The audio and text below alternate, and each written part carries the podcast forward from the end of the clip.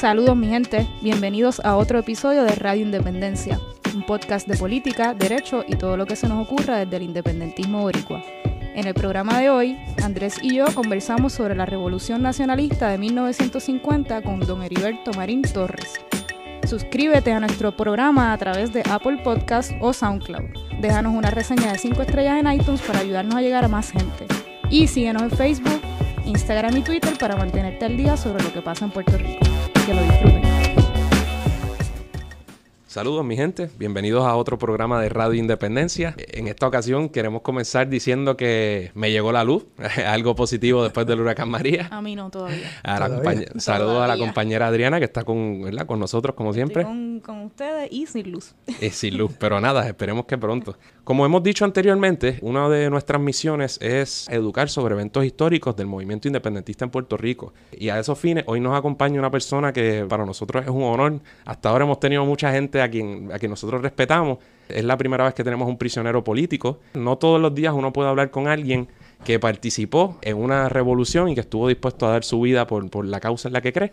Y nos referimos a don Heriberto Marín Torres, quien está con nosotros durante la, Ah, el día de buenas hoy. tardes a todos.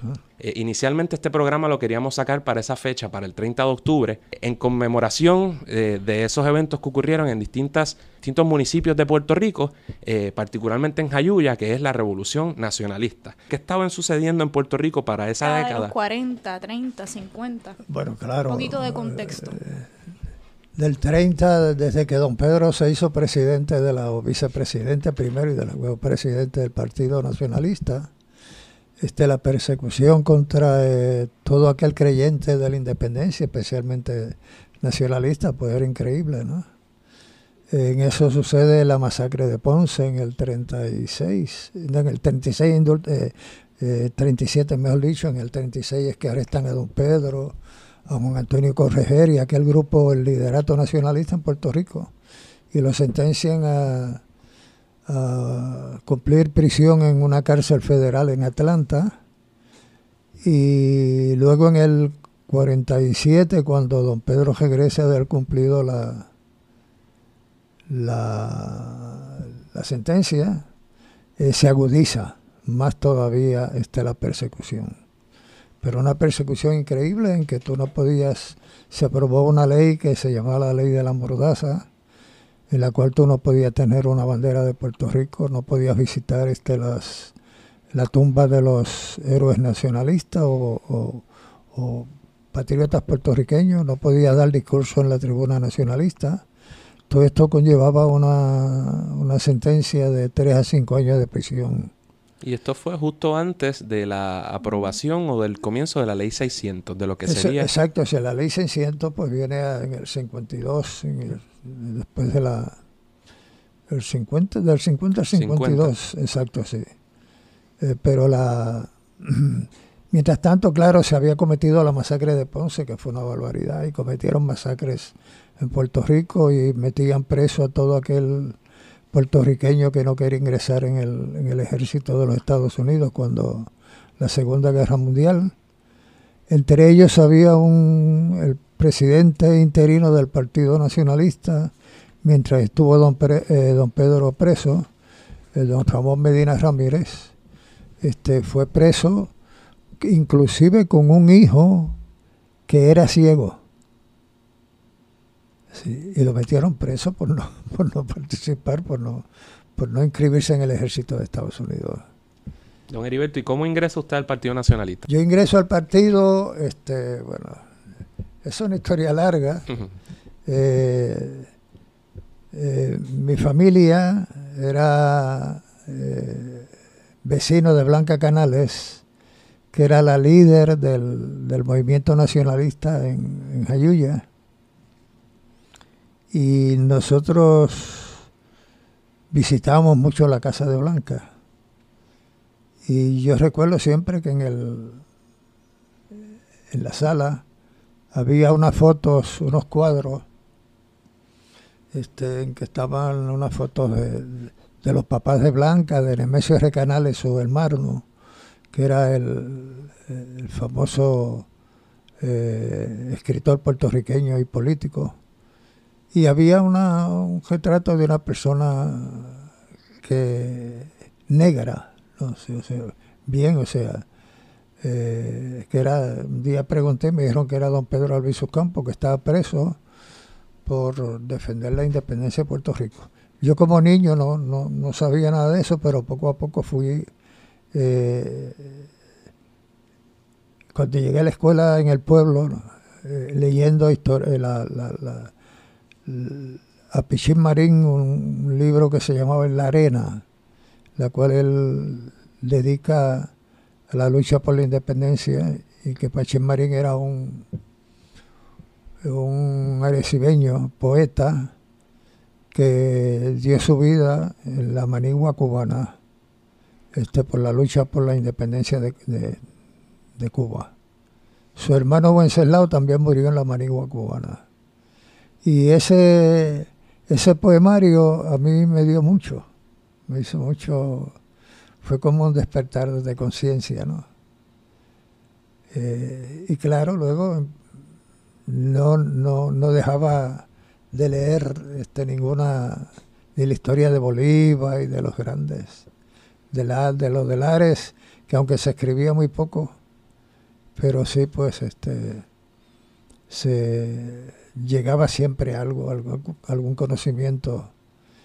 Y así es que me hice nacionalista, ¿no? O sea que no nací nacionalista porque mi familia era, era popular, o eran socialistas en ese tiempo. Y socialista, pero socialista de Santiago Iglesias Pantín, sí. Y, y yo fui, pues, este la oveja negra de la familia en ese aspecto.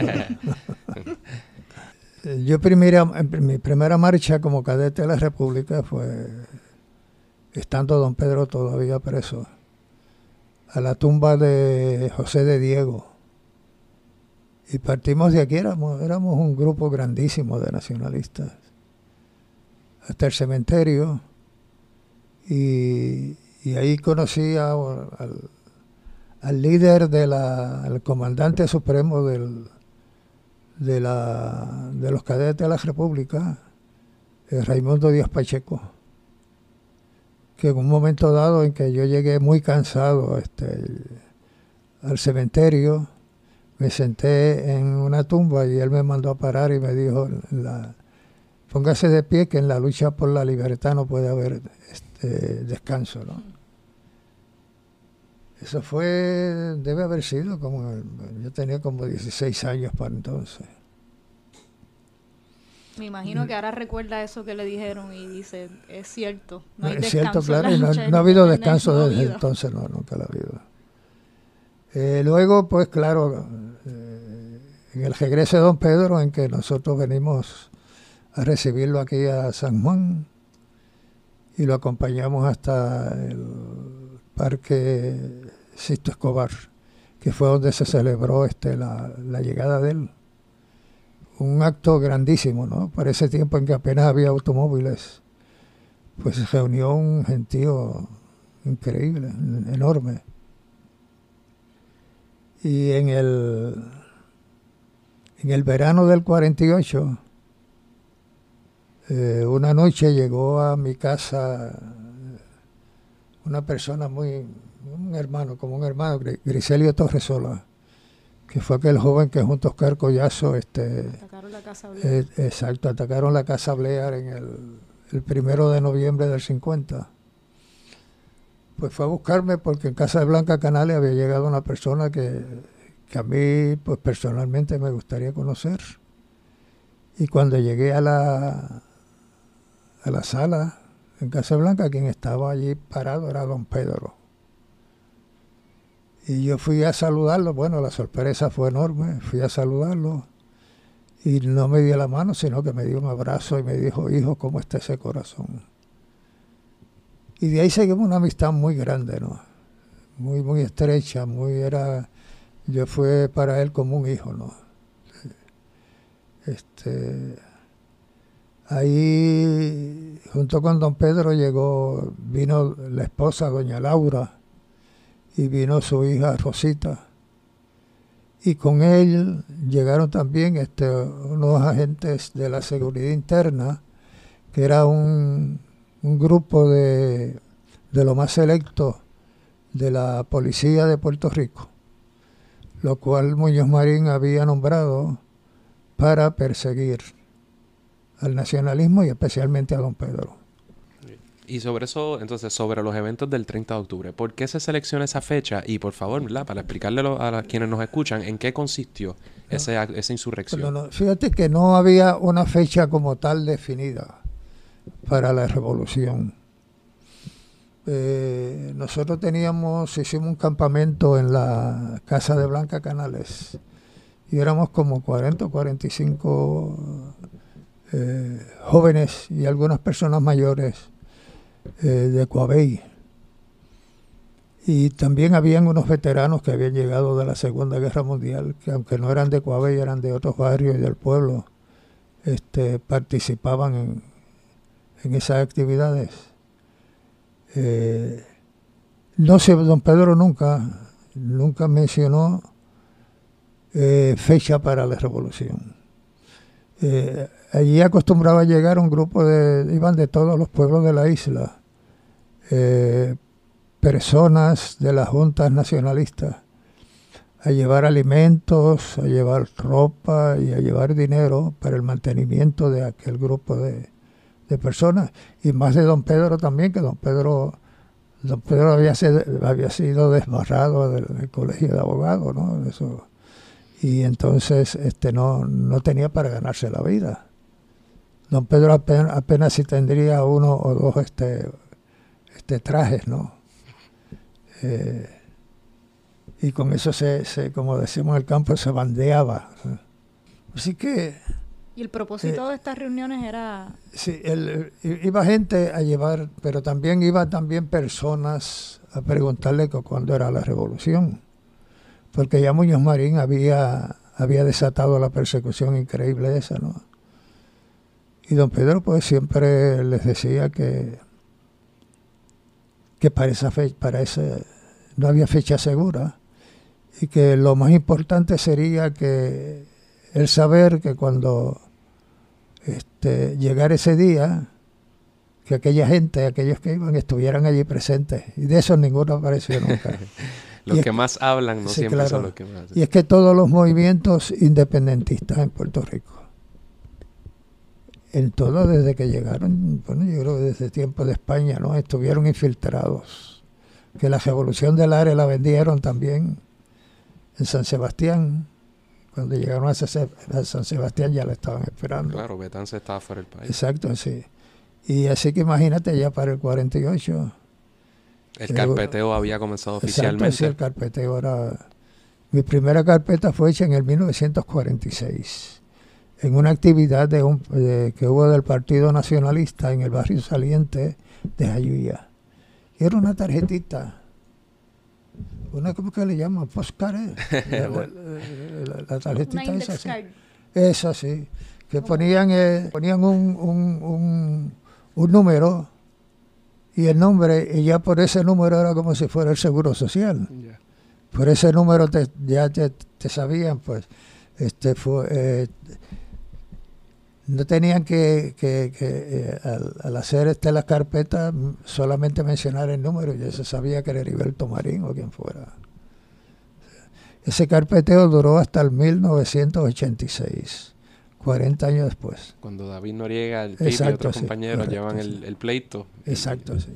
Que conduce. Pero que todavía siguen carpeteando, ¿no? Lo que pasa es que no tienen que hacerlo tan, tan crudamente ni, ni como aquella vez, ¿no? Pues entonces cuando se, cuando don Pedro da la orden de, comenzar la revolución. Mira que lo que sucede es que había una periodista norteamericana, Ruth Reynolds, eh, muy amiga de, era una pacifista, y, pero muy amiga de don Pedro. Eh, estaba en Puerto Rico y estaba almorzando en un restaurante en el viejo San Juan. Y había un, un grupo de, oficiales de la policía almorzando en una mesa cercana. Y ellos, ella oyó cuando dijeron que a don Pedro lo iban a matar en una actividad que se iba a celebrar el 27, en el aniversario del, natalicio del general Valero en Fajardo. Y entonces ella se lo comunicó a don Pedro. Y esa noche este, en que se celebra esa actividad, pues fueron muchos nacionalistas, iban armados, pero que no pasó nada. Y cuando regresaban un grupo de nacionalistas en, dos automóviles eh, por la por Martín Peña, que allí siempre ha habido un semáforo.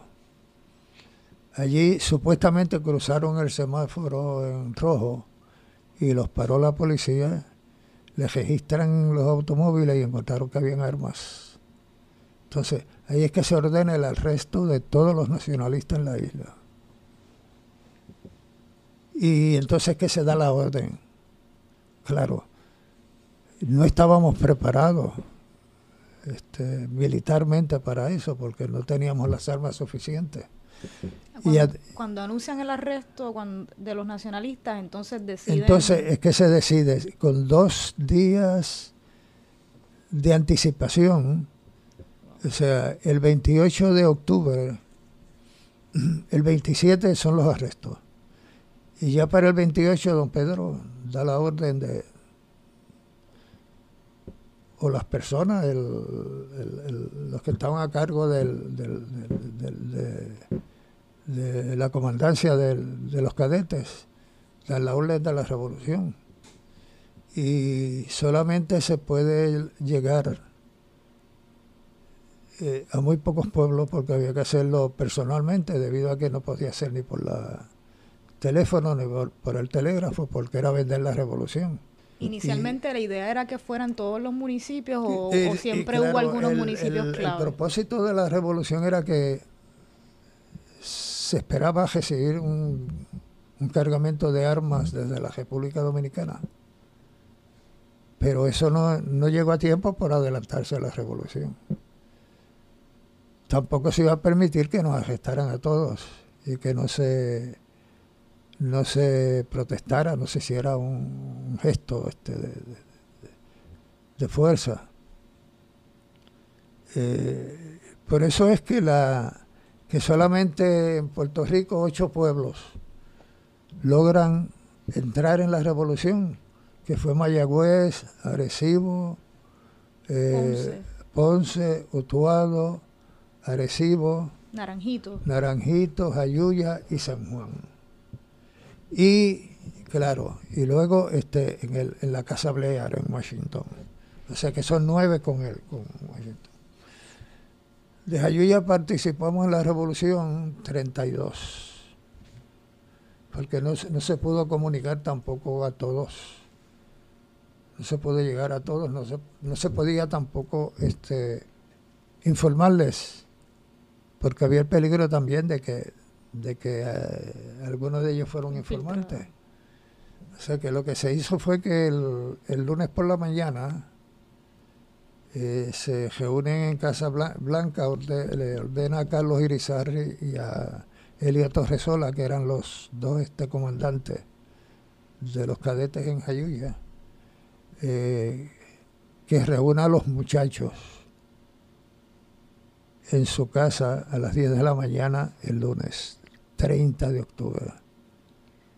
Y ahí es que ya le dice, pues llegó el momento de la revolución. ¿Cuántos están de acuerdo? ¿Pueden retirarse? Los que Y todos dijeron que sí. O sea, no hubo ningún ningún mago de que se fueran a fueran a, a negarse.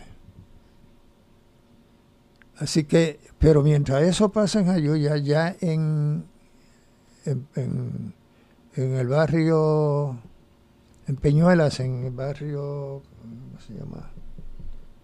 Bueno, te digo, ya me acordaré. En Peñuelas, que fue el primer grupo que salía para Utuado, porque en Utuado era que se iba a reunir el grupo grande de nacionalistas este, para ir a hacer la resistencia. Eh, esa resistencia era para dar a conocer al mundo Eh, el caso de Puerto Rico, que Estados Unidos lo estaba presentando ya en las Naciones Unidas para nos rendir información sobre su colonia en Puerto Rico. Yo no estaba en el, en el grupo que cita Blanca porque yo había salido muy temprano para la escuela superior, donde tenía una, una noviecita y, y nada, eh, yo pasé por frente al cuartel de la policía y oí que había que habían disparos entre nacionalistas y, y policías en Ponce y en, en algunas partes de la isla, en Peñuela, en el barrio Macaná de Peñuela, es donde se inicia la revolución en sí, que es donde intervienen con, con el grupo que iba para otro lado. Y a las 12 la, la, la orden había sido el, levantamiento a las 12 del mediodía, a las mismas 12. Y los grupos de todos estos pueblos reunirse en y dar la sorpresa, pero no se sabía de que dentro del movimiento eh, de, de, de, de, la parte alta de, la alta cúpula del partido. Ah, de la cúpula había un había un informante de la policía y fue quien, quien delató. Por eso es que a los que salieron de, de Peñuelas y de Ponce los estaban esperando ya. Y usted, yo he leído en, otras fuentes que ustedes tienen conocimiento de quién era la persona, pero no han querido ah, revelarlo. Ni nunca lo diré en eh, porque es un conocimiento que, que por no poderlo corroborar. Claro, por ser respetuoso. Hay, sí, hay, hay familiares de la persona que, que uno sabe que son independentistas. Que uno sabe que son independentistas. Y uno no, por respeto a ellos. No, no, respeto y, y también porque podría también ser injusto, ¿no? Y yo creo que lo peor de, la vida es este, la injusticia. Una de las, eh, tú, tú tirar un comentario de una persona, este, sea cierto o sea o, no, este, ya puedes destruirlo para toda la vida. Claro. Y destruir su familia. Pues don Heriberto, dentro de estas eh, acciones concertadas que se dieron a través de la isla, ¿por qué Jayuya eh, ah, tiene un lugar especial. Bueno, Jayuya tiene un lugar. Eh, se supone que nosotros fuéramos directamente al cuartel de la policía, no atacar el cuartel. Porque es que en los pueblos pequeños, y en ese tiempo más todo el mundo era conocido, ¿no? Y la policía era conocida de nosotros. Y uno no. familia, Sí, sí, uno no quería este en sí... Eh, Ellos no eran el objetivo, era otro. Claro, era otro objetivo. Y lo que se quería era tomar que nos entregaran las armas y de ahí salir para Utuado. Pero cuando se le pidió a la policía, que se rodeó por dos, por la parte norte y la parte sur, que se rindieran, abrieron fuego. Y por eso es que Jayuya pasa a ser, eh, en ese momento, y para la historia, este, el segundo Lares, eh, donde se proclama la República, porque la policía abrir fuego hubo que, luchar contra ellos y, que se quemara parte del pueblo no fue intencional tampoco.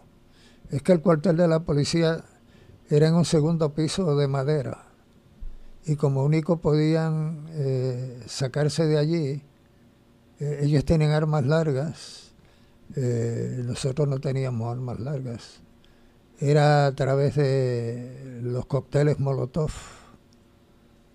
y se le tiró uno al cuartel y de ahí se riega al resto de las casas. en sí que se quemaran este, expresamente fue el correo y el cuartel de la policía. Lo demás fue, fue no estaba premeditado. Y tampoco lo del correo estaba premeditado.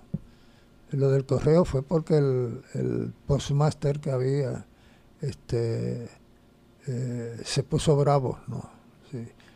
Y sacó un arma y no se le quiso disparar. Otra cosa que se premeditó era quemar eh, los archivos del servicio militar obligatorio, porque había empezado la guerra de Corea y había un había todos los jóvenes que habíamos cumplido sobre 18 años estábamos inscritos.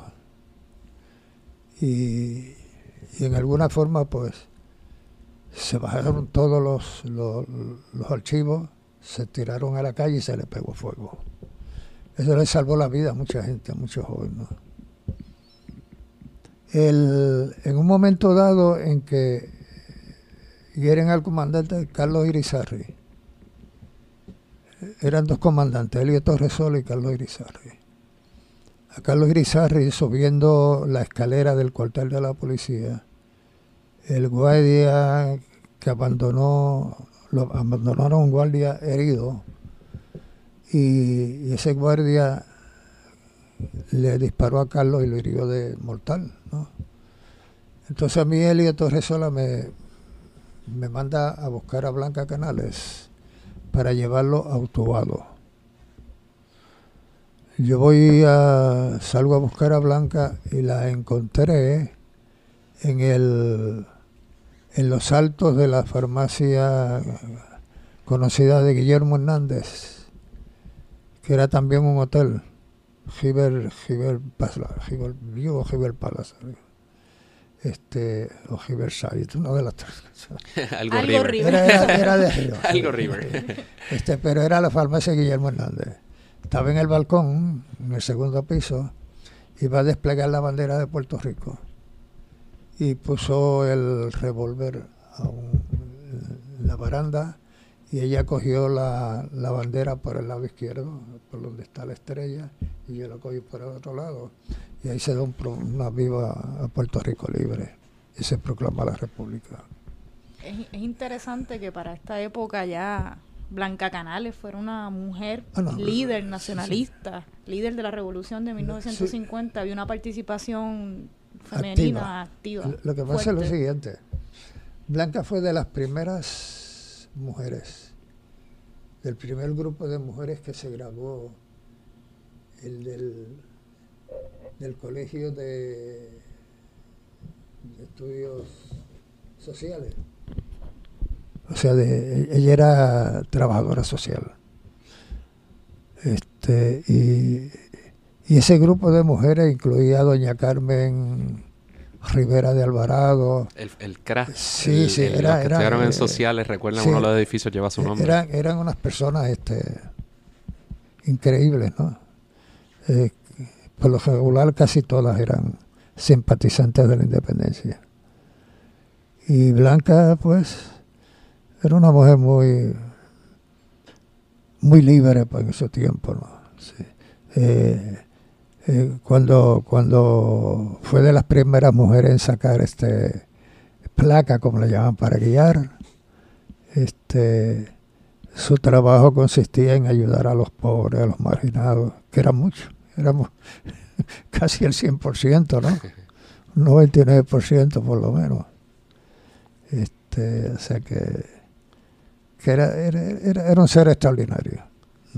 Entonces, don Heriberto, cuando se proclama la República, ¿había gente eh, alrededor? ¿Cómo reaccionó la gente? El, Al frente se reunió un grupo de personas pidiendo armas. Pero no había nada, ¿no? Este, y el pueblo estaba ocupado por los nacionalistas. Eh, así que esa misma gente que pedían armas, luego los usaron eh, a través de, de, la presión, del miedo, de, este, para que declararan en contra de nosotros. Sí. Y por lo regular la gente está con el que triunfa, ¿no? claro. ¿Cuánto tiempo estuvo Jayuya bajo control de los nacionalistas y cómo...? Tres días. Tres días. La bandera se dejó atada en el balcón. Hubo un héroe eh, anónimo que nunca se supo, permanece en el anonimato, que la subió al techo y la hizo en el techo. Y de ahí este que la baja la guardia, eh, el ejército de, de, los Estados Unidos llamada Guardia Nacional en Puerto Rico, ¿no? Tres días después de los eventos. Exacto. Pero hubo bombardeos y... No, bombardeos no hubo, lo que hubo fue ametrallamiento. Okay. O sea, eh, los aviones pasaron el día antes, eh, el, día primero, el día primero de, sí, luego del tiroteo en el, en el Congreso, pasaron ametrallando el pueblo. Y don Heriberto, o, al, o al 31 sobre eso que acaba de mencionar, eh, es importante, ¿verdad?, que la gente sepa, sobre todo las personas jóvenes, que además de las acciones que se llevaron a cabo en Puerto Rico, eh, hubo un, eh, ¿verdad?, se atacó a la fortaleza, algo que, ¿verdad? que mencionamos brevemente, o, que también hubo en San Juan, y también en la Casa Blair, que es la casa de veraneo del presidente, ¿no?, que el, presidente de entonces era Truman. Y usted, en sus libros, usted tiene dos libros, al final lo mencionaré, ¿verdad?, con más detalle, pero usted hace un relato muy impactante sobre Griselio Torresola, que era su amigo, y de cómo cuando usted se enteró de, lo que había sucedido. Lo que pasa es lo siguiente, Griselio y yo nos criamos juntos, aunque era, me llevaba como cuatro o cinco años, pero eh, éramos como hermanos. Este, y Griselio era, aunque era tan joven, eh, gozaba de un de, de, una confianza increíble de parte de don Pedro. Y, para, el, para el 1949, luego de don Pedro venirse de nuevo para acá en el 48, regresar a San Juan, eh, Griselio se casa con una amiga del barrio que no se sabía que fueran novios ni nada, y se va para Nueva York. Y nadie Nadie se enteró dónde vivía ni, ni, ni por qué se, se había ido. Este. Y yo voy en el, en, mar, el 13 de marzo del 1950. Me acuerdo que era un viernes, viernes 13. No se me olvida nunca. Eh, voy para Nueva York y un día caminando por la avenida, la quinta avenida y la calle 115, entró una librería que se llamaba El Siglo. Y me puse a ojear, libros, a ver libros, cuando me dieron unos golpecitos por la espalda. Y cuando miré era Griselio. Y fue una sorpresa increíble. Eh, el abrazo ese de hermano y, esa misma noche fui a, cenar a su casa, a su apartamento, ya tenía otra esposa. Y yo quise hablar sobre el movimiento nacionalista en Nueva York y Griselio me dijo, yo no me hablé a mí de nacionalismo, que yo no quiero saber nada. Ni de nacionalismo ni de Alviso Campos. O sea que no, me puso una muralla, una pared.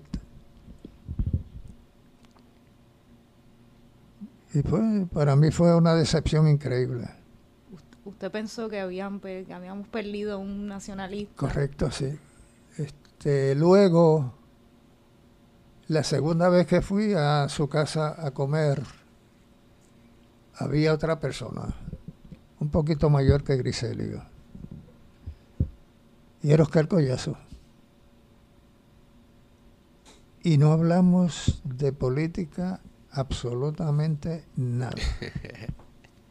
Hablamos de Puerto Rico, de la familia, de que él era, él era de Florida y había vivido mucho tiempo en Jayuya que era amigo de, de, los Tojesola, de los canales. ¿Y usted jamás le pasó por la mente que...? No, no, claro, en absoluto. Pero hay unas casualidades que el, el FBI nunca, nunca entendió. Era ese encuentro casual mío con Griselio y con Oscar. Y segundo, cuando a mí me llama el ejército, que había explotado la guerra de Corea, eh, donde recibo la carta en Nueva York para, para ir al examen. Y yo renuncié a mi trabajo y dije, bueno, nosotros teníamos, el Partido Nacionalista nos dejaba este, libertad para decidir si íbamos al ejército o no. No era cuestión de que dijeran está prohibido terminantemente. ¿no? Dentro del movimiento había muchos mucho veteranos de la Segunda Guerra Mundial. Don Pedro había sido veterano del ejército de Estados Unidos también. Y yo vine a Puerto Rico el día antes de salir, llamé a casa de Griselio para decirle eh, que yo venía para, venía para, para de regreso a Puerto Rico y que si tenía algún, algún mensaje o alguna cosa que enviar para su familia.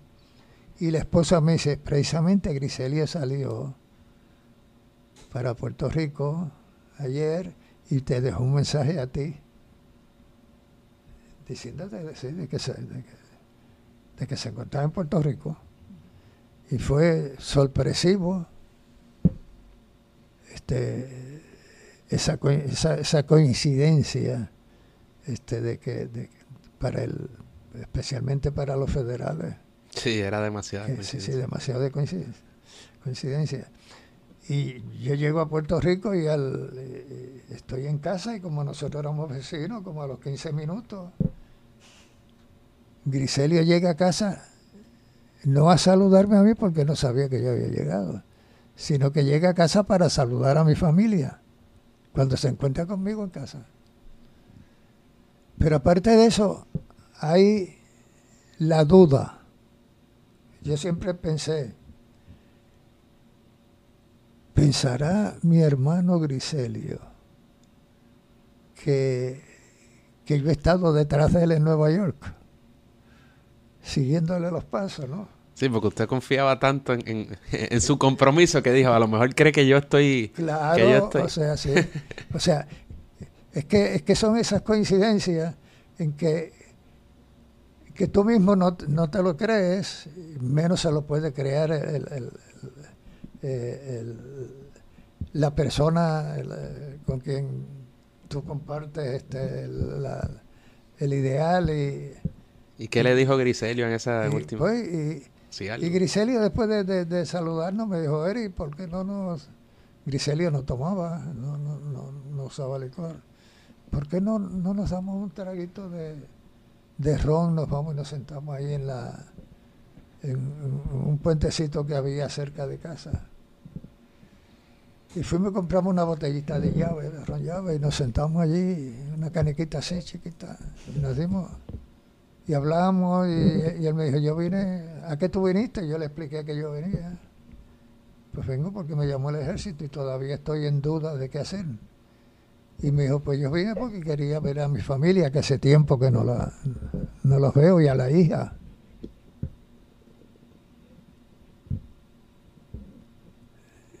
Y se despidió con un abrazo y me dijo, por si no nos vemos más. ¿no?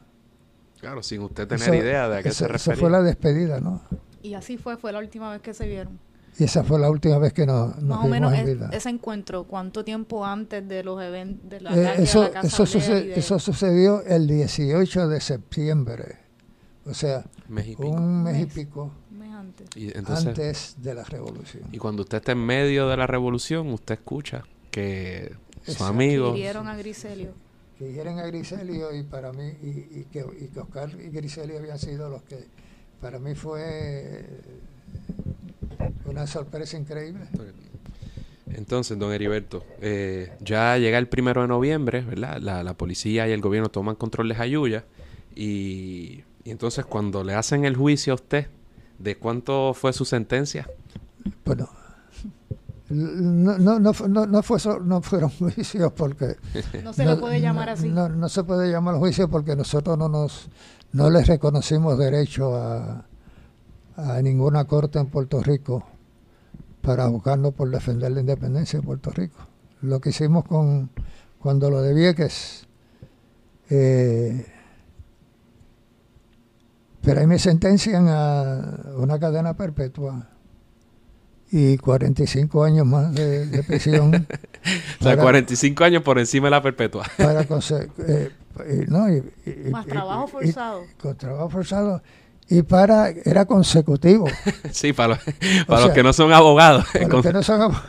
consecutivo es, de verdad, si usted tiene dos sentencias, una de cinco y una de diez años, pues no es que corren a la vez. Usted primero termina la, la de cinco y después, comienza con la de... O sea, que después de terminar la perpetua le faltaban... O sea, por si acaso. Yo, yo, te, yo, tenía que morir en presidio y luego resucitar. Y, y volver a cumplir, y, y cumplir 45 años ¿Qué edad, ¿Qué edad tenía usted, don Heriberto, cuando lo sentencian? Yo tenía 20 para 21. Y cuando usted le leen la sentencia y le dicen que es una perpetua más 45 años, ¿cómo, este, cómo, cómo se sintió? mm, No, nosotros estamos preparados para eso. Para lo peor. Sí, una de las cosas que bien interesante es que don Pedro nos preparó a nosotros para eso, para las consecuencias que podía traer una revolución. Eh, podía ser la muerte, la cárcel, pero también había otra que podía ser la victoria, ¿no? Claro. Y uno lucha para ganar. Por lo menos nosotros en Ayuya ganamos. O sea, no, que no, no, no pudimos hacerla. Pero si en Puerto Rico hubiese habido 10 Ayuyas, Puerto Rico fuera libre. Si en Puerto Rico 10 pueblos o 15 hubiesen tenido la misma este, eh, las mismas condiciones, condiciones circunstancias. O, o, sí, que, que, que, pasaron en Ayuya. Imagínese cuán, cuánto uno o una debe estar convencido de, de, un ideal para estar dispuesto a dar su vida por, sí. por eso, ¿no? No es, es cualquier que, cosa. Sí. Es que conocer a don Pedro era algo... Don Pedro infundía una, una tranquilidad y al mismo tiempo un, un coraje interno este, pero no coraje de odio, sino este, de, valor. Sí, sino de valor, eh, un amor a la, a la, a la libertad. Al... ¿Por, qué, por, qué, ¿Por qué dar tu vida o estar dispuesto a darla por, un, por la lucha por la independencia de Puerto Rico? ¿Por qué desde tan temprana edad estabas tan convencido de que eso era una lucha que, que merecía la pena? Es que la, la había, habían unas condiciones en Puerto Rico muy, muy, muy, muy, muy dolorosas. Pero aparte de eso, está el ideal de tú ser libre, de tú no, no tener que recibir órdenes de nadie. El amor a la patria, el amor a la gente, el amor a la... Yo, yo, inclusive yo iba a ser sacerdote. Yo, yo tenía, yo llegué a, eh, a seminario. Este, eh, y yo, yo no sé, yo hubiese sido un sacerdote revolucionario. en sus libros, usted hace un relato de verdad que tienen, tienen que leerlo. Son dos. El primero se llama Eran ellos, Eran ellas. y el segundo es Coabey. Que este, es el, va a salir, este va a salir este año que viene. No se ha tirado porque... Una nueva edición. Una nueva edición de Eran ellos. Sí, sí. Esa es una, sí pero más, más extensa, como va a ser como el doble de esto. Y don Heriberto, pues, entre otras, estuvo en La Princesa, estuvo en El Oso Blanco y hace unos, unos relatos que, que en realidad uno, uno se los vive a través de, esa, de esas letras. Pero un poco yo, a mí me interesa también saber sobre la prisión luego de la prisión. ¿Cómo ha sido su vida 67 años después? ¿Cómo ha sido esa, ese, ese, reajuste a la sociedad civil y cómo lo trataba la, el no, sistema? El, fue peor, en los primeros años fue peor que la prisión. Porque primero que para, yo tuve la suerte de conseguir trabajo a las dos semanas o antes, porque los dueños en Puerto Rico se había establecido la Volkswagen cuando era el Beetle, el carrito pequeño, que los dueños eran cinco dueños y eran todos eran independentistas. Qué suerte. Y entonces y el y el y el gerente general era fue mi amigo de de, de, de, la niñez, Pepín Lugo. Y entonces ese grupo le dio ahí trabajo. Me, ahí me dieron trabajo, ¿no? Pero el trabajo, todos, no pasaba una semana que la que agentes federales y de la y de la policía de Puerto Rico estuvieran en la Volkswagen este pues tratando de que a mí me suspendieran porque tenían allí una persona peligrosa, un terrorista, un nacionalista este, eh, peligrosísimo. ¿no? Y, y, cuando la Volkswagen la venden a, a los alemanes, yo quería que los alemanes me iban a, a votar. Y los alemanes se portaron conmigo con una eh, con una decencia increíble. Cuando iban a, los federales iban a hablarle de mí, decían de, de Marín lo que nos interesa es su trabajo, no su política. Mientras él no haga política en su trabajo, tendrá trabajo aquí por siempre, así fue. Me, tuvieron con ellos 19 años trabajando. Cuando ya la Volkswagen decayó, pues este, yo fui de los últimos en salir de la Volkswagen. Eh, pero no eso, sino que visitaban todos mis vecinos, sabían cuántas puertas y ventanas tenía mi casa, sabían a qué hora yo salía para el trabajo, a qué hora regresaba, si regresaba tarde algún día, este, eh, visitaban eh, el, un negocito donde yo compraba leche y pan este, allí en Villa Andalucía al principio. Este, lo visitaban a ver si yo hablaba de política allí. Tenía el cartero, era tenía que rendir un informe de toda la correspondencia que yo recibía.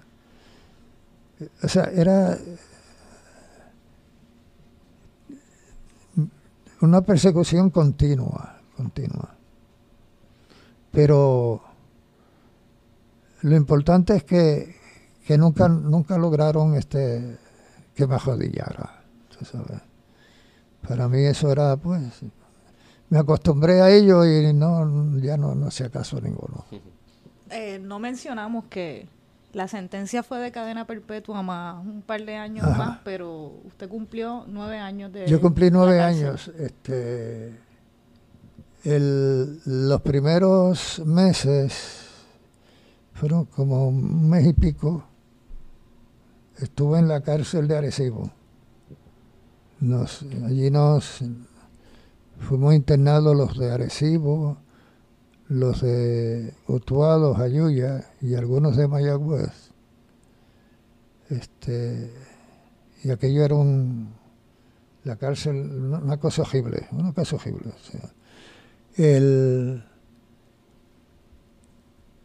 El 19 de noviembre del 1950 nosotros celebramos una actividad en la galera en que nos tenían en Arecibo, este, no, en repudio al,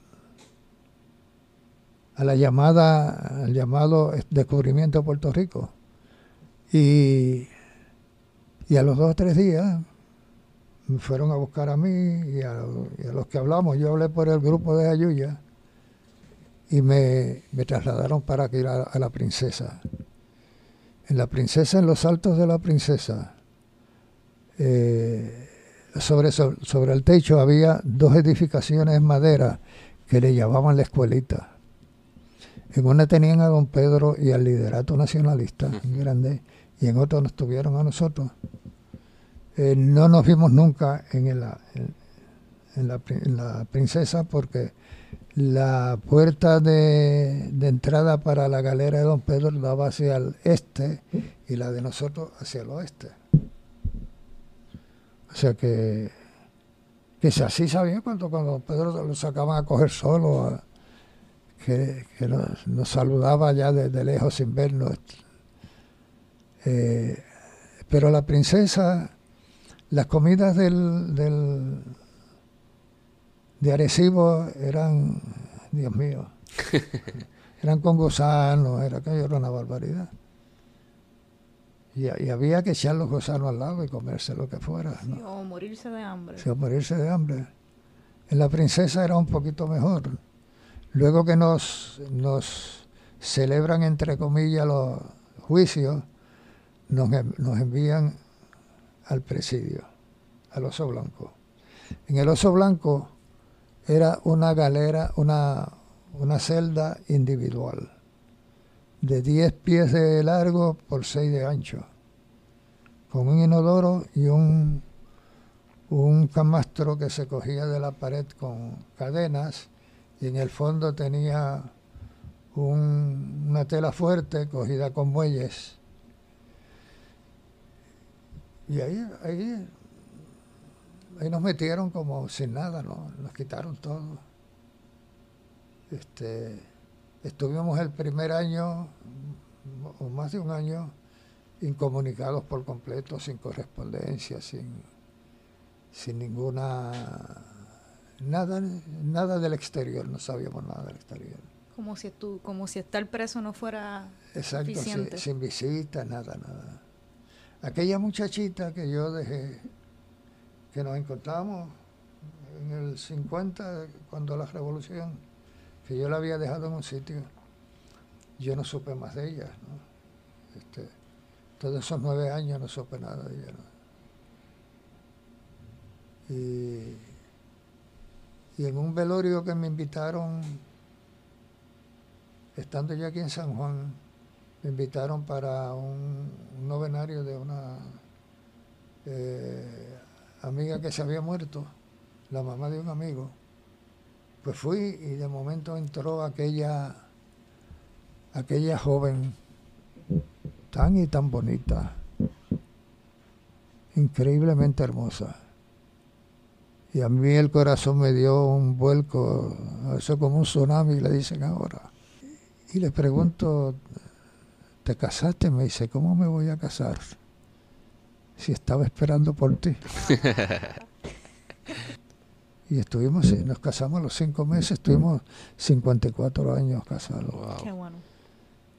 Se fue un se fue un 14 de febrero, hace cuatro años. Se me fue así. Tengo cuatro hijos. El tiempo ha sido ha sido muy, muy generoso conmigo. Este, me ha dado, me ha dado salud, me ha dado fuerza para combatir las cosas, eh, no dejarme caer. Y, para contar su historia, nosotros aprender de ella. Contar unas cosas que, que son muy importantes, eh, porque es la historia, la historia real. Eh, no porque alguien me la haya contado, no, sino porque ya la viví. Y don Heriberto, usted, eh, por sus vivencias, ¿verdad? Es un, es un... O sea, tiene una conexión, ¿verdad? Con una de las figuras más importantes del siglo XX. Eh, para muchos de nosotros, yo creo que, ¿verdad? Es la, es la figura principal del independentismo del siglo y particularmente de la primera mitad del siglo XX, no hay duda. Eh, y me gustaría saber cómo, porque esta pregunta no se le puede hacer a mucha gente en este país ni en ninguna parte del mundo. ¿Cómo era Pedro Albizu Campo? Ah, don Pedro era un ser increíble, muy humano, muy sensible, eh, chistoso, noble, con un carácter afable, ¿no? Pero también cuando tenía que llamarnos la atención, nos la llamaba. Un regañito al bisucampo como que, como que debería ser algo. pero, pero, con mucho cariño, ¿no? Sí, sí, a mí, a mí por las veces me, me regañó y, y me regañó fuerte, ¿no? pero siempre con, con, amor, tú sabes. Y qué pena que uno un poco lo que ve siempre en la imagen, ¿verdad? Fogoso, que eso está bien, pero gritando. A veces pues las imágenes que se usan siempre no, no se muestra ese otro lado, que, que quizá no todo el mundo tuvo la oportunidad de conocer. Porque lo que pasa es que la que don Pedro en la tribuna era un, león, un tigre, ¿no? Pero en la parte, a mí me gusta hablar mucho del, de don Pedro, el ser humano. Era, era, era un alma de Dios. Era Don Pedro, si el, si el gobierno de Estados Unidos no hubiese sido tan, tan cerrado este, y tampoco este, tampoco humano y, y, se hubiese sentado a hablar con don Pedro este, sobre la independencia de Puerto Rico.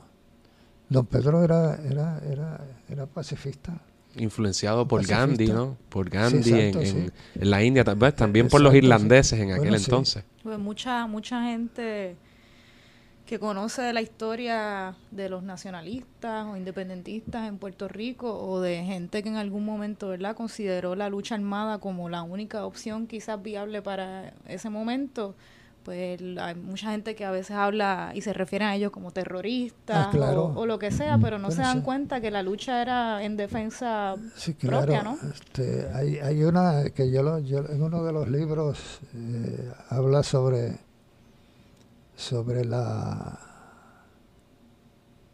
el, el, el, el, respeto que sentía don Pedro y, y, y aparte de eso el amor a, los marginados de una señora que, que fue a pedir este, ayuda eh, porque tenía el hijo enfermo en Ponce y, no tenía nada, nada de comer ni, ni, ni poderlo a ver. Y don Pedro había una, una delegación de una junta nacionalista de, la, de un pueblo de la isla y le había llevado un, un tollito de billete y don Pedro se lo había echado en el bolsillo del gabán.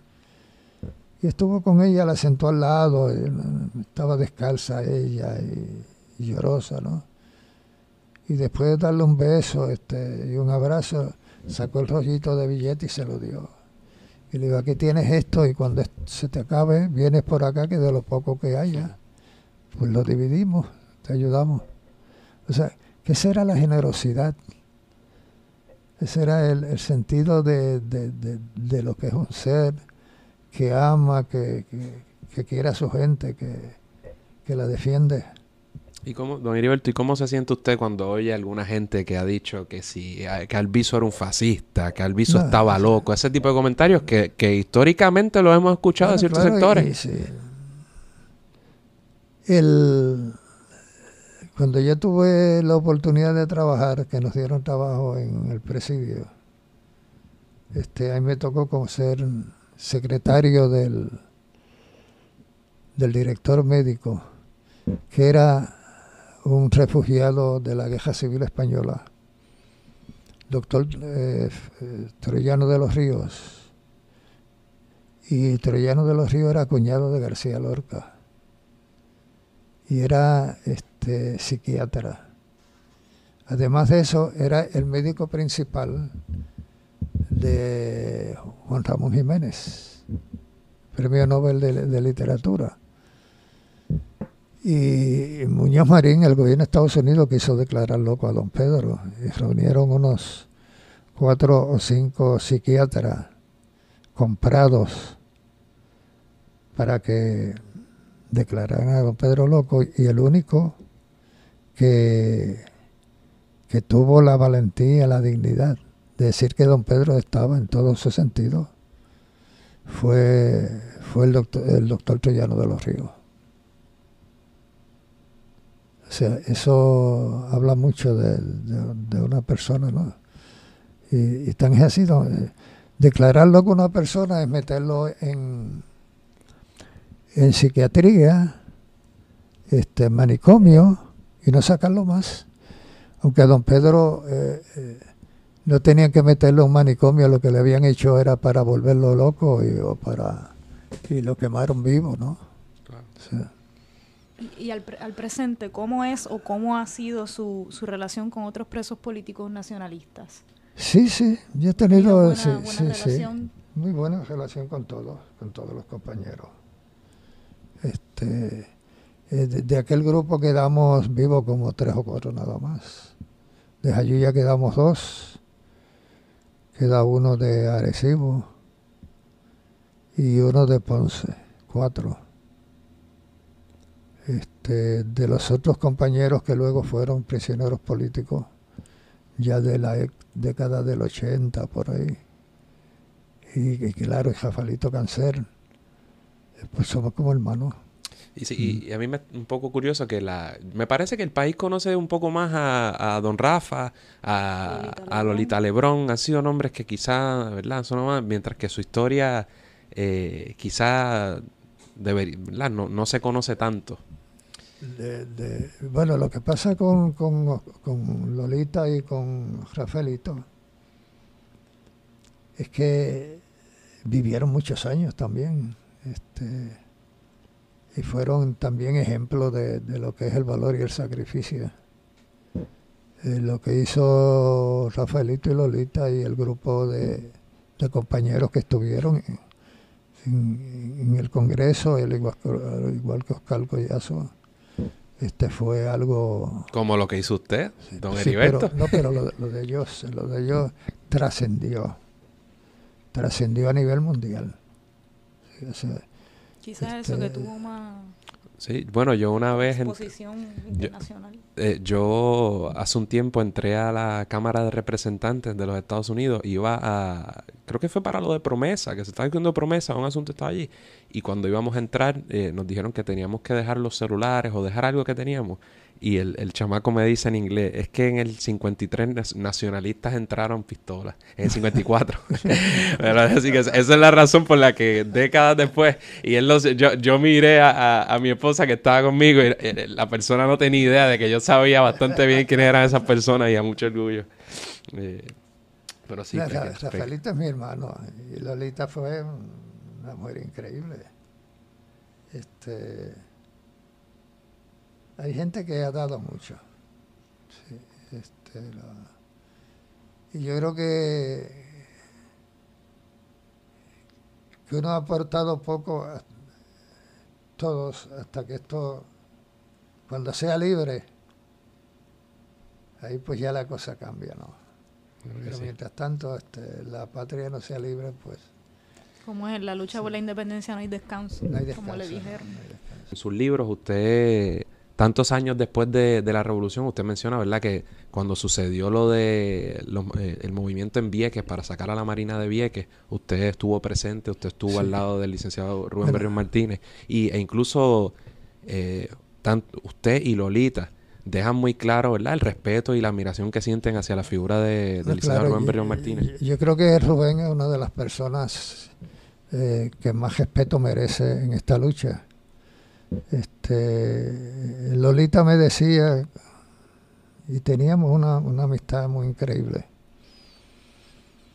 que muchas de las personas que criticaban a Rubén lo hacían este, este, porque no se atrevían a hacer lo que él hacía, ¿no? Este, cogerse la cárcel, este, estar un año y soportar allí dos tormentas este, en la cual yo, estuve y sé cómo aquello fue. Este, eh, yo no votaba, ¿no? Yo vine a votar en el, en el 72, cuando lo de Culebra, que Rubén dijo aquella frase que se ha quedado para la historia, este, eh, eh, cumplir, violar la ley del imperio es cumplir la ley de la patria este, yo dije, pues. Y siempre hemos tenido una amistad este, grande y, respetuosa. Este, eh, creo que son muy pocas las personas que, han dado tanto en esta lucha como, como Rubén. Este, y, y, lo admiro y lo respeto y, y creo que, que, que todavía le queda mucho por hacer. Le queda mucho. Don Heriberto, yo creo que lo que podemos hacer ahora es agradecerle por todo, por, por estar aquí con nosotros, por compartir un, un, suceso tan importante en la historia de nuestro país que desafortunadamente se conoce tan poco. De, en realidad, en términos históricos, quizás esta es la gesta independentista más...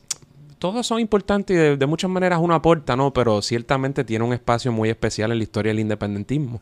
Okay. El día que obtengamos la república, yo quisiera que se... Que se que se, que se conozca, se vea como una extensión de lo que fue el Ares, de lo que fue ese, esa gesta. Eh, y, y, le queremos decir, ¿verdad?, que nosotros nos sentimos muy orgullosos porque todavía hay gente que, que, que continúa su lucha eh, de distintas maneras y que se sienten muy orgullosos de que, de que un grupo de personas en Puerto Rico hayan tomado las acciones que entendían legitimadas para salvaguardar el, el derecho sí. que tenemos como pueblo a existir. Fíjate, eh, yo, yo creo algo que para mí el, el, solo hecho de que una persona cree en la independencia de Puerto Rico este ya es para respetarlo con, con tantos años de coloniaje con todo lo que hemos pasado lo, las persecuciones el miedo a la independencia este, los, la, las llamadas ayudas federales que no son ninguna ayuda es pagando algo de lo que nos, de lo que nos han robado, ¿no? Este, y siga creyendo en la independencia. Eso es una victoria. Eh, es una victoria, o sea, es una victoria. Eh, para mí, sí, para mí todos son hermanos, claro. Uno tiene unos hermanos más, más cercanos que otros, pero siguen siendo hermanos y usted ha sido muy vocal en la necesidad de tener un independentismo unido. Eh, sí, sí, yo, yo, yo, yo, creo que hay que... Eh, eh, pero... Y cada cual puede trabajar este en su forma, pero respetando a los demás. Claro. Este, yo, es lo que yo más, más este, tiendo a, a, a decirle a la gente de que después que tú tengas respeto al a lo que hace el otro independentista por, por salvar la patria, por, por, por, la libertad. Este, y que ellos trabajen en su forma, pero que al fin y al cabo vamos a converger en un, en claro. un punto, que es la independencia. Y ese, esa es mi forma de ser. Muchas gracias. No, no hay por qué. Un placer. Gracias, gracias. don Heriberto. Gracias a ustedes. Antes quiero también decirle que para nosotros, bueno, siguiendo las palabras y la línea de Andrés, es un honor haberlo tenido aquí en el programa y haberlo conocido personalmente, haber leído su historia y estamos agradecidos por, por todo lo que estuvo dispuesto a hacer y por el legado que nos ha dejado a nosotros los independentistas y a los que no son independentistas también, a todos los puertorriqueños y las puertorriqueñas. Gracias a ustedes. Este, eh, he visto por ahí que tiene eh, eh Coabey el Valle Heroico. Sí, y quería... Y, y, y, creo que esa es la, la última edición, ¿no? Eh, eh, yo creo que esta es la segunda. Esta, la de segunda. hecho, esta es la edición que usted le dedicó al compañero Edgardo Cordero. Ah, que ese... sí, sí. Ah, sí. el de Gary. Sí, este es el de Gary. Eh, bueno, yo, yo eh, ese, eso salió una cuarta edición. Y, y, la gente, hay mucha gente que no lo sabe. Así que ya saben, Coabey, el Valle, el Heroico, Valle Heroico. Este, y, y, y, sencillamente les recomiendo a la gente que si que se hagan, que hagan un regalo de ese libro a sus hijos. En vez de regalarle una, una un aparatito un de esto un electrónico iPhone. este, en que, en que, en que, que, que los tienen este enajenados. enajenados que le den una parte de la historia de Puerto Rico. Así es. Y, y, sí, y, y que y los encuentran en los encuentran en algunas librerías este en Ponce, aquí en, en en San Juan y en Río Piedra. Y don, don Heriberto sí. tiene el prim su primer libro que es Eran ellos, tiene el segundo que es Coabey También hay otros libros muy buenos, la compañera de Miñi Seijo Bruno sobre la Ah, sí, insurrección ah, nacionalista sí, en Puerto ese- Rico de 1950. Ese es uno de los libros más interesantes. Yo ayudé mucho a mí en eso, en ese libro. Este, primero salió Eran ellos y luego salió ese. Este, y, y luego cuando salió Coabey el Valle Heroico, Miñi iba a ser el, El el prólogo. y se enfermó. Y, y para mí fue muy triste porque Miñi murió muy joven, muy joven y, y- y era un ser este con unas, con un don de- feminista y, no solamente sino patriótico increíble. Sí, y, y además de que está muy bien documentados, un poco se nota que está tratando de desmentir eh, la idea de que, digamos, del elitismo de la revolución, Ah, sí, sino claro. que ella detalla con, ¿verdad?, empíricamente el extracto social, ¿verdad?, del que venía la mayor parte Sí, de los sí. participantes y los hallazgos pues están ahí, claros. Y ahí sí. También, también hay un documental que salió recientemente en 1950 que atiende los Ah, sí. asuntos, eh, que es de José Manuel Dávila Marichal, Yo participo en ese documental. la que invitamos a la gente también. y, y residente este antes de yo creo que unos días antes de del huracán este eh, o sea residente calle 13 tiró un documental que se llama residente que fue estuvo en cartelera en Fine Arts de- del Banco Popular y hace una reseña fantástica de lo de de la revolución de Jayuya. Y ahí yo, yo, apare- yo mi entrevista a mí estuve dos días entrevistándome. Ok, pues lo veremos. No lo había Sí, visto. este, Y, y ent- y también hay otras podcasts por ahí donde usted puede escuchar más sobre la historia de don Heriberto, del resto de los nacionalistas y de lo que sucedió en 1950 y los invitamos a que verdad sigamos educándonos todos y aprendiendo más de nuestra historia porque a veces uno escucha demasiadas cosas y, y es difícil o la gente no verdad no nos podemos sentir orgullosos de nuestro pueblo si no conocemos la historia y aquí siempre ha habido una resistencia y ha habido gente eh, tomando acción para que haya un Puerto Rico distinto gente y, como y don Heriberto motivos de más para sentirnos orgullosos de la lucha por la independencia claro, de Puerto exacto, Rico. sí. Así Y, de, y de hombres que, que luchan. Hombres, eh, especialmente quienes han mantenido la lucha por la independencia, son esos que no se destacan en los periódicos ni en nada y que nunca han recibido un homenaje de nada. Este, eh, mucha gente humilde, mucha gente humilde que han mantenido, se han mantenido ahí siempre y han criado a sus hijos en la, sí, en esta lucha, en el amor a la patria. Para ellos, para ellos ese, ese sería el homenaje. Eh, aunque sigan en el anonimato, saber de que su lucha este, ha mantenido a esta patria en pie. Y la lucha sigue viva. Exacto. pues muchas gracias Bien, ok. Bueno. Bueno. Eso es todo por hoy. Esperamos que les haya gustado el programa. Agradecemos nuevamente a don Heriberto Marín por estar con nosotros. Recuerden que pueden suscribirse al programa a través de Apple Podcast o SoundCloud. Por favor, déjenos una reseña de 5 estrellas en iTunes para ayudarnos a llegar a más gente. Y síganos en Facebook, Instagram y Twitter para mantenerse al día sobre lo que pasa en Puerto Rico. Hasta la próxima.